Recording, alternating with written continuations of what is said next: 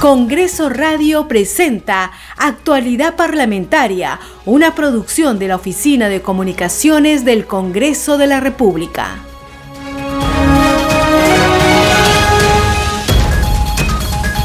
Muy buenos días, bienvenidos a Actualidad Parlamentaria, su informativo de las mañanas sobre el acontecer en el Poder Legislativo.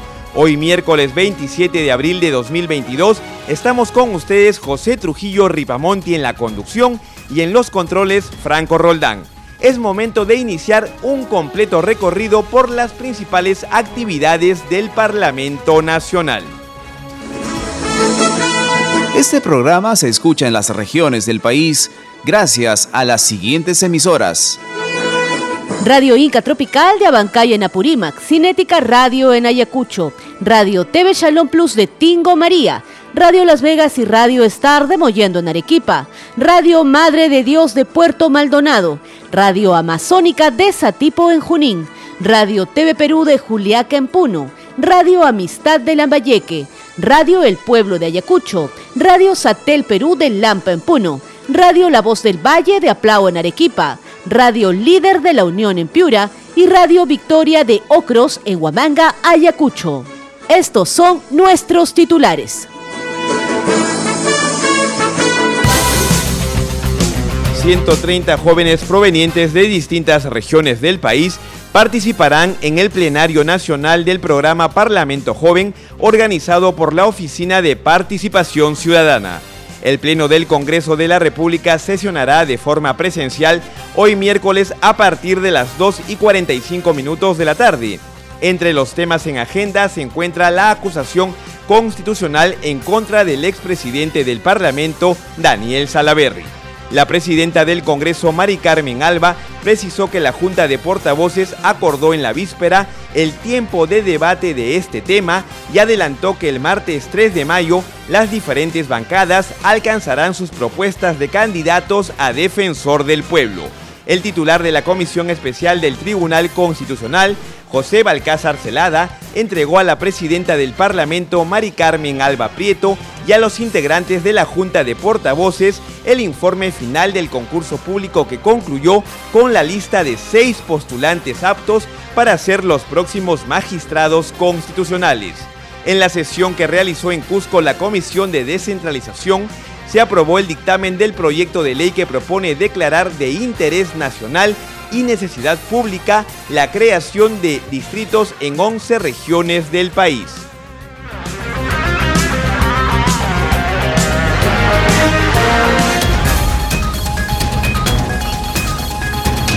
Esto es actualidad parlamentaria por Congreso Radio, un Congreso para todos, e iniciamos el desarrollo de las noticias. 130 jóvenes provenientes de distintas regiones del país participarán en el plenario nacional del programa Parlamento Joven, organizado por la Oficina de Participación Ciudadana. En el evento que se desarrollará desde hoy hasta este viernes 29 de abril, los jóvenes realizarán las actividades propias de los parlamentarios, como elegir una mesa directiva, proponer proyectos de ley y debatirlos. Continuamos con las noticias en actualidad parlamentaria por Congreso Radio. Y a continuación les comentamos que el Pleno del Congreso de la República sesionará de forma presencial hoy miércoles a partir de las 2 y 45 minutos de la tarde. Entre los temas en agenda se encuentra la acusación constitucional en contra del expresidente del Parlamento, Daniel Salaverry. La presidenta del Congreso, Mari Carmen Alba, precisó que la Junta de Portavoces acordó en la víspera el tiempo de debate de este tema y adelantó que el martes 3 de mayo las diferentes bancadas alcanzarán sus propuestas de candidatos a defensor del pueblo. Escuchemos sus palabras se va a ver las dos denuncias constitucionales que se aprobaron en la subcomisión, eh, la de Guido Águila y la de Salaberry. Entonces mañana vienen con sus abogados a exponer y el tiempo para debate va a ser de una hora. Eso se acordó hoy día. Y por otro lado, eh, también eh, tuvimos la primera sesión del Defensor del Pueblo, y hemos quedado que vamos a tener el martes 3 de mayo, van a alcanzar todos a sus candidatos con sus CVs para poder analizar. Como ustedes saben, para el defensor del pueblo necesitamos 87 votos, así que hay que tratar de, llegar a un consenso para llevar a un candidato que sea el que se apruebe en el Pleno. También, eh, que ya lo habíamos visto hace dos semanas, quiero aclarar, porque ha estado en redes, vimos el... Había un pedido de un evento que, quería hacer el congresista Cerrón eh, sobre la Asamblea Constituyente, pero ya se había hablado de ese tema que no, hace dos semanas, eh, se le había pedido que no se hiciera ese, ese tema, porque en el Congreso no pueden verse temas que hablen en contra del Congreso, la institucionalidad del Congreso y también por el tema de los expositores. Y eso es lo que se ha acordado, se ha vuelto a, conversar de ese tema hoy día y porque no tenía autorización ese evento, por si acaso. No tenía autorización porque no habían hecho también el procedimiento eh, respectivo. No habían pedido la sala cuando tenían que pedirlo, ni habían entregado eh, el evento, la, agenda del evento y cómo, iban cómo iba a ser el evento en sí. En diálogo con Congreso Radio, el congresista Eduardo Salguana, vocero de Alianza para el Progreso, también brindó detalles sobre los acuerdos de la Junta de Portavoces. Congresista Saluana, entonces en los plenos de mañana y del jueves no se estaría viendo el tema de la elección de magistrados del Tribunal Constitucional. Sí, eso es lo que señaló la presidenta y bueno, me imagino yo que se va a deliberar aún la forma de votación, ¿no? Porque algunos estaban solicitando que la votación sea de manera conjunta por los seis candidatos aprobados, que se han, han sido considerados aptos por la comisión especial, o si no también la votación individual por cada uno de ellos, ¿no? Se tendrá que definir eso con las bancadas políticas y se deberá proceder a votación, ¿no? Al menos personalmente creo que debería ser votación pues individual, ¿no? Para no para reconocer en cada uno pues la el currículum, la trayectoria y la capacidad demostrada en, en las entrevistas personales. Nos estamos refiriendo entonces a los magistrados, la elección de magistrados del Tribunal Constitucional, ¿verdad? Efectivamente, señorita. Ya, congresista. Y en el tema de las interpelaciones, eh, ¿se está considerando alguna interpelación para estos dos días de pleno? Están pendientes varias de ellas. Algunas eh, recién se van a dar cuenta y otras van ya a ser sometidos para el debate, ¿no? Se va el siguiente paso luego de dar cuenta es que se tenga que admitir a debate. Entonces ahí habrá una breve discusión, los autores expondrán los argumentos de las interpelaciones y se votará. En el caso en los otros casos recién van a dar cuenta, ¿no? Está en pleno procedimiento. El caso de la interpelación a la ministra Betsy Chávez. Me parece que el de ella recién lo han presentado y obviamente la van a dar cuenta, el día jueves. Continuamos con las noticias en actualidad parlamentaria por Congreso Radio, un Congreso para todos. Y ahora les comentamos que el presidente de la Comisión Especial Seleccionadora de Candidatas y Candidatos a Magistrados del Tribunal Constitucional José Balcázar Celada entregó a la presidenta del Congreso, Mari Carmen Alba Prieto, y a los portavoces de los 10 grupos parlamentarios el informe final del concurso público que concluyó con la lista de seis postulantes aptos para ser los próximos jueces constitucionales. Los seis candidatos finalistas que están listos para someterse al veredicto de los 130 congresistas son Humberto Morales Arabia, Gustavo Gutiérrez Tixe, Helder Domínguez Jaro, Imelda Pacheco Serga, Manuel Monteagudo Valdés y César Ochoa Carnich. Cada uno de ellos deberá obtener 87 votos por parte de la representación nacional para asumir el cargo de magistrado del Tribunal Constitucional.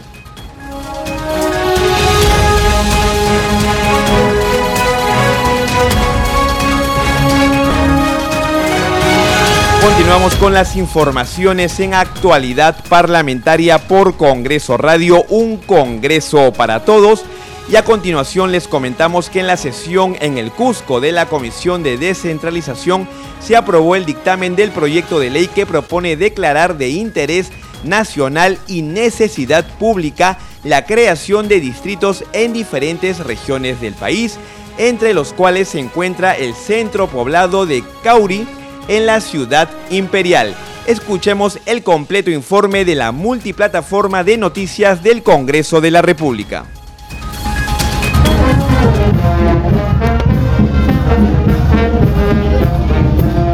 Con gran algarabía fueron recibidos los miembros de la Comisión de Descentralización del Congreso de la República en el centro poblado de Cauri, ubicado en la provincia de Quispicanchis en la región Cusco. A más de 4.300 metros sobre el nivel del mar, llegaron los congresistas Lucinda Vázquez Vela y Kira Alcarraz Agüero, representando al Cusco los parlamentarios Luis Ángel Aragón Carreño y Lut Ruque Ibarra, todos ellos encabezados por Norma Yarrow como presidenta de la Comisión de Descentralización, Regionalización, Gobiernos Locales y Modernización de la Gestión del Estado. En audiencia pública, alcaldes distritales y de centros poblados fueron exponiendo sus necesidades. Nosotros como Política de la República hemos venido a escuchar los pedidos, a derivarlos a las diferentes comisiones y hacer los enlaces con el Ejecutivo. Acá lo que necesitamos es solucionar la problemática realmente de toda la población de, los centros poblados, que estamos acá hoy en Cauri. Eh, hay un compromiso para ir también a Sicuani, creo que estamos entre el 8 y el 18 de mayo para ir. Y bueno, creo que nuestro trabajo es salir a conocer la realidad, no sentarnos en un escritorio a esperar a ver qué pasa, ¿no? Uno de los grandes pedidos del centro poblado de Cauri es ser considerado como un distrito, pedido atendido por el Congreso de la República este martes 26 de abril. Aquí no hay distinciones políticas, todos estamos trabajando por los intereses de, los pobladores, de los peruanos, y eso es nuestra meta, nuestro objetivo. Bien, muchísimas gracias. No, yo feliz, vamos a seguir trabajando, ustedes han visto eh, las necesidades, ¿no? Que muchas veces pensamos de que solamente está en Lima. En provincia hay bastantes necesidades y ellos necesitan ser escuchados, o sea, evitemos que ellos vayan. Seguimos en actualidad parlamentaria por Congreso Radio, un Congreso para todos y la Comisión de Fiscalización y Contraloría citará bajo apercibimiento de ser conducido por la fuerza pública al expresidente Martín Vizcarra Cornejo, quien se excusó de presentarse a ese grupo de trabajo que investiga los hechos relacionados directa o indirectamente a la pandemia COVID-19 y a la emergencia sanitaria nacional desde la entrada en vigencia hasta el 26 de julio de 2022. Escuchemos las declaraciones que al respecto se brindaron.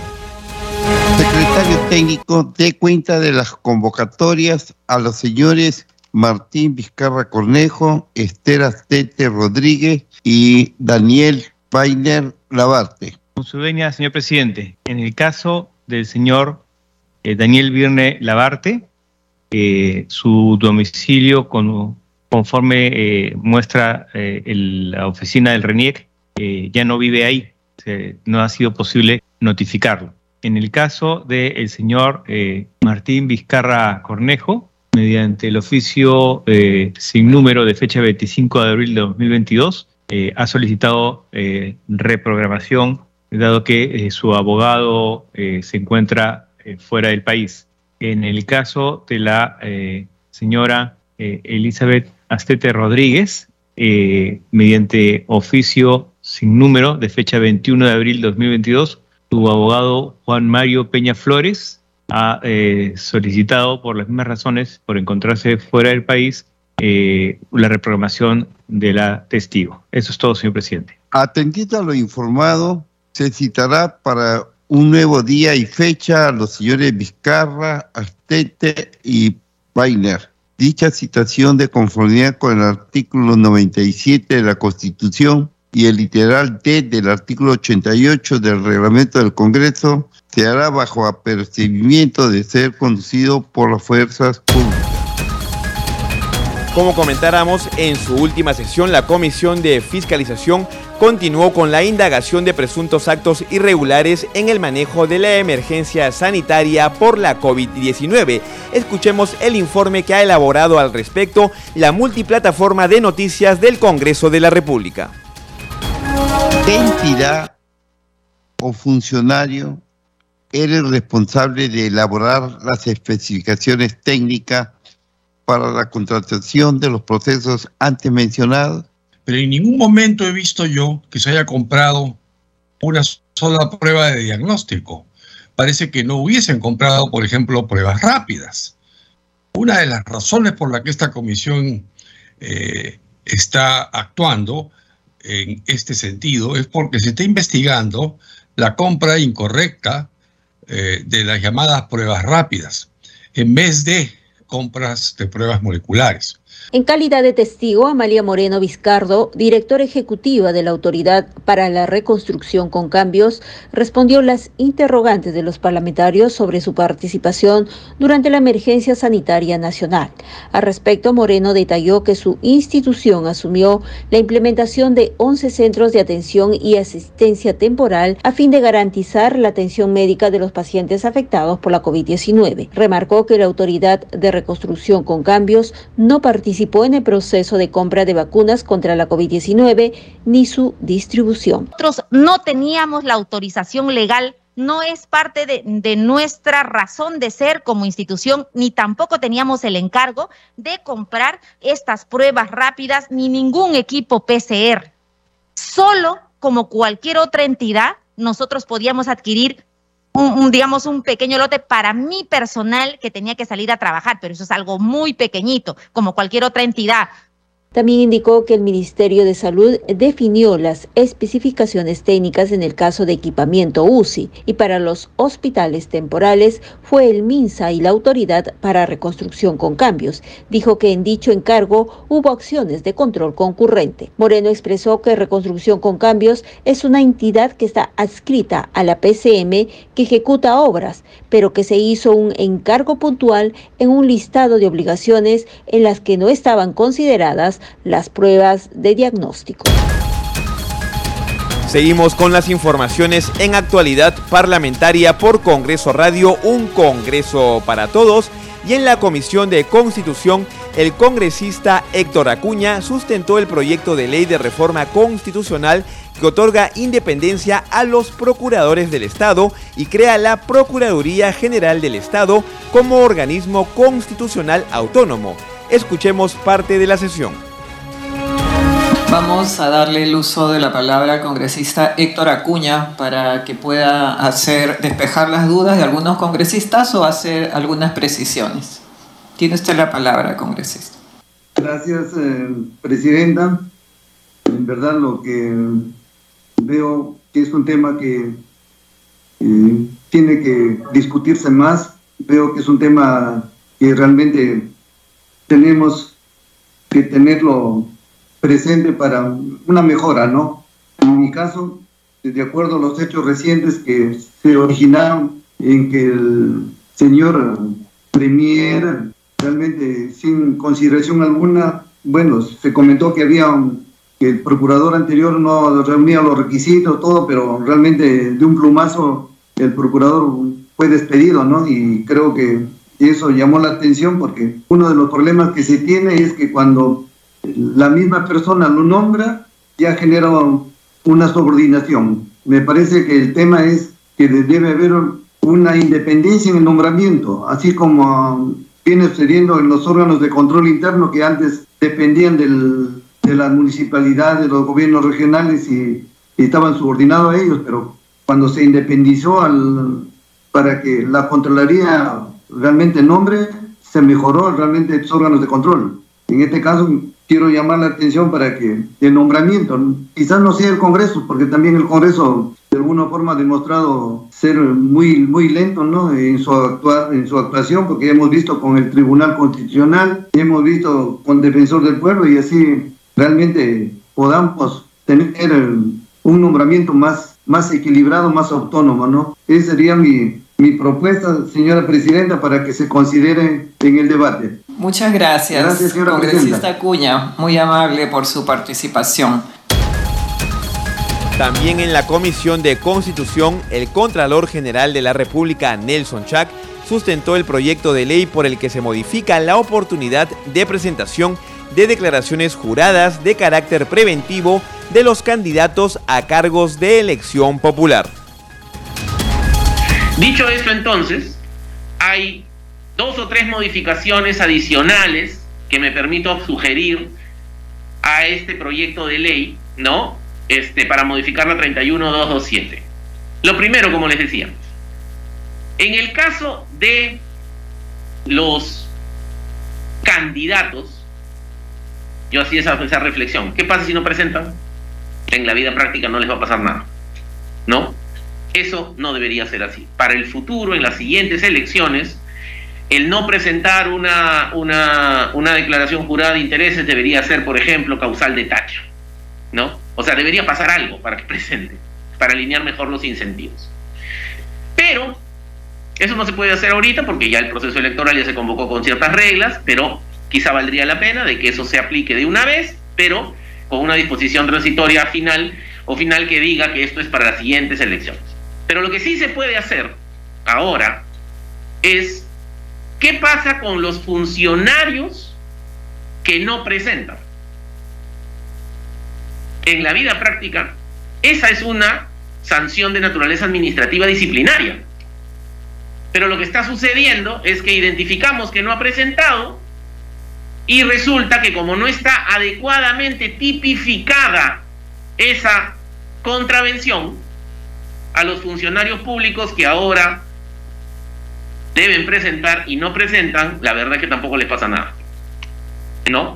Entonces estamos sugiriendo que dentro de las faltas de carácter disciplinario esté absolutamente tipificado, bien clarito, que tienen que presentar, ¿no? Este, declaraciones juradas porque el incumplimiento a esa presentación o la presentación tardía, incompleta, falsa de las declaraciones juradas que corresponde presentar a la Contraloría General de la República va a implicar una sanción con suspensión temporal en el marco del proceso administrativo disciplinario. Hay que recordar que el proceso administrativo disciplinario no lo hace la Contraloría, lo tiene que hacer cada una de las entidades. A esta hora vamos con un nuevo episodio de nuestra secuencia Leyes aprobadas por el Congreso de la República. Leyes aprobadas por el Congreso de la República.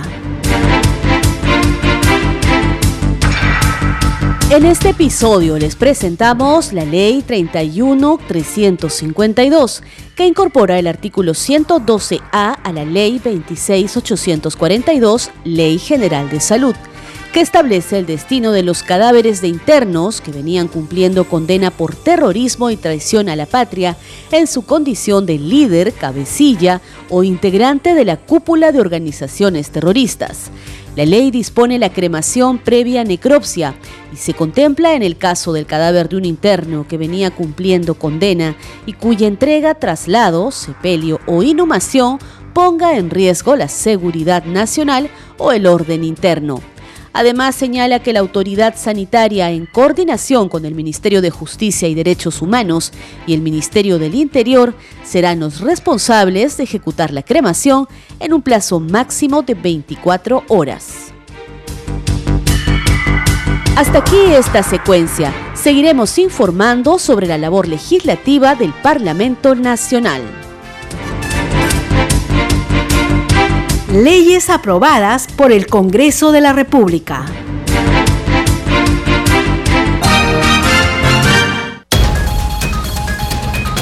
Al inicio de la presente edición de Actualidad Parlamentaria por Congreso Radio, un Congreso para Todos, comentábamos que 130 jóvenes provenientes de distintas regiones del país participarán en el plenario nacional del programa Parlamento Joven organizado por la Oficina de Participación Ciudadana. Al respecto, los compañeros de la multiplataforma de noticias del Congreso de la República conversaron con algunos de estos parlamentarios jóvenes. Escuchémoslo. Acá estamos con Carmen Sedano, quien es parlamentaria joven de la región Huancavelica. De la región Huancavelica. ¿Cuál es esa emoción que te hace venir hasta aquí a poder debatir con, eh, con tus colegas parlamentarios jóvenes? Bien, eh, principalmente pues agradecer a Participación Ciudadana que nos da la oportunidad de conocer a, conocernos a nivel nacional y a la vez también pues de empaparnos de conocimiento tanto práctico y teórico y bueno, cambiar el panorama o la situación política de nuestro país que vivimos actualmente. ¿Cómo así es que te nació esta idea de querer hacer política, de participar de alguna manera? Bien, el principal o la principal razón es el cambio de nuestra comunidad alrededor. Ya hemos visto pues eh, un panorama muy desgastante, pero ya es hora de que los jóvenes podamos cambiar este panorama y podamos mejorar el bienestar de nuestra comunidad indesmayable labor que realiza la Oficina de Participación Ciudadana para promover en los jóvenes, a, través, por supuesto, del Congreso de la República, eh, eh, de su participación política, no tan importante en ellos. Hay incluso parlamentarios en estos momentos que son bastante jóvenes y que están participando ya aquí en el Congreso de la República. También estamos con el joven eh, Welser Carrasco. Tú vienes desde la región Cajamarca. ¿Qué tan difícil es que el joven se anime a participar en política en estos momentos? ¿Qué tal? Muchas gracias por la oportunidad. En realidad, los jóvenes muchas veces no participan por las diferentes cosas que se ven en los partidos políticos, que pasan en nuestro, día a día, y un joven muchas veces piensa que como se va a manchar, se va a ensuciar o van a hablar mal de su persona, pero no. Estos espacios nos hacen meditar, nos hacen mejorar y nos hacen aprender para nosotros poder de alguna otra forma aportar a nuestra sociedad y poder empoderarnos. Para ti, por ejemplo, ¿qué tan difícil puede ser que los mismos jóvenes debatan y eh, se pongan de acuerdo? ¿no? Que es tan difícil que 130 parlamentarios jóvenes puedan llegar a un acuerdo, sobre todo. Es cierto, de alguna otra forma como jóvenes también tenemos cada uno nuestras diferencias, tanto de las necesidades que tienen nuestras propias regiones. Es ahí donde tenemos que llegar a un consenso para poder mejorar en conjunto tanto el, todo el Perú o de las diferentes regiones, macro sur, macro norte, macro En beneficio sobre todo del país, que eso es lo que en realidad promueve la política. La política prácticamente es un trabajo que se hace por beneficio de todos, ¿no? Entonces, justo acá también está el joven Homer Montenegro, quien también viene de la región Cajamarca y que también con muchas ilusiones de poder debatir con tus compañeros de pupitre en esta oportunidad. Sí, bueno, un saludo cordial en primer lugar a todos los jóvenes de nuestra patria, en especial a los jóvenes de la región de Cajamarca, quienes gustosamente estoy representando en este plenario del Parlamento Joven. En realidad, eh, para nosotros eh, es un honor compartir experiencias, debatir los proyectos de ley, deliberar también con ellos y aprobar estos proyectos de ley en beneficio de nuestros jóvenes en específico y de nuestra sociedad peruana. De esta manera llegamos al final de la presente edición de Actualidad Parlamentaria por Congreso Radio, un Congreso para todos. Estuvimos con ustedes José Trujillo Ripamonti en la conducción y Franco Roldán en los controles. Muy buenos días.